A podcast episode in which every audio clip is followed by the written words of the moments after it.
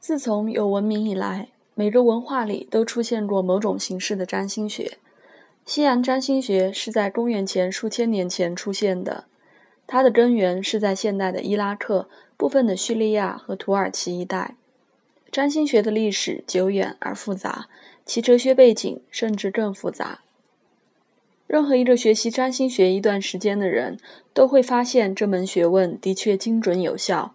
于是就产生了一个问题：它的原理究竟是什么？然后心底又会出现一些深层的疑问：我为什么会在这里？上帝究竟是谁？如同任何一个丰富而令人兴奋的学问一样，占星学也会使我们产生许多疑问和解答。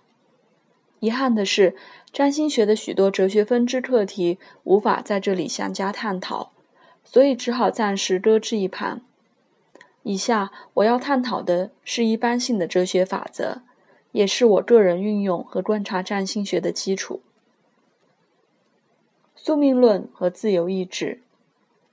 占星师和未来将成为占星师的人都想克服一个难题：宿命论和自由意志的议题。如果占星学真的如此精确无误的话，是否意味着我们的人生是命定的？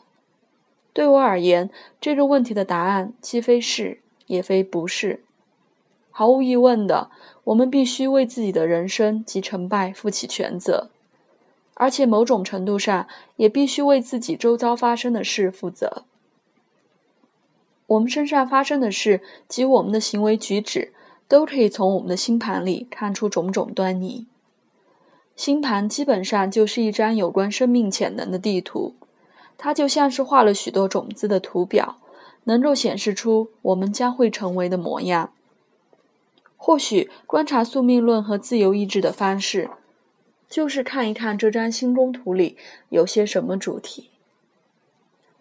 现在，不妨将你诞生的星宫图想象成卡拉哈里沙漠的地图，而我的则是英国伯明翰的地图。我们可以说，卡拉哈里是你的命运所在地。伯明翰则是我的命运地盘，而我们的选择和潜力都大不相同。我的道路是高高低低的，地图里面还有运河及我可以时常去换蛋的商店，但我并不一定会去造访我地图里的所有地点。至于你的那张卡拉哈里沙漠地图，代表的则是其他的选择：乡间、游乐区等。你可以选择放牧、狩猎。聆听知不鸟的声音，或观赏眼前的大槐树。因此，我们双方都有某种程度的自由意志，但我们的选择也都受到地图范围的局限。你可以说，这份局限就是我们的宿命。当然，一个人的星盘并不是存在于真空中的，我们都受制于更大的命运，譬如我们国家的命运。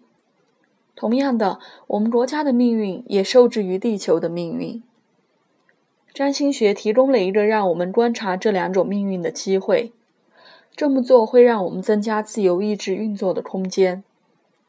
政府、商业行为和各种事件，凡是有开端的东西，都可以呈现在星盘中。大宇宙与小宇宙。从玄学、新时代和治疗系统的观点来看，宇宙万物本是一个整体，其中的每个部分都是相互依存的。事实上，过往的炼金术和今日的量子力学都把这个观点视为核心精髓。这种观点又延伸出了许多旁支，因为宇宙万物如果是一个整体，而万物都是它的一部分的话，那么伤害其中的一小部分。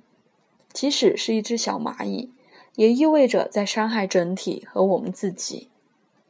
这种观点就是源自于大宇宙和小宇宙的关联性。换句话说，所有显化在大宇宙里的事物和事件，都能反映出每个人或小宇宙的内在。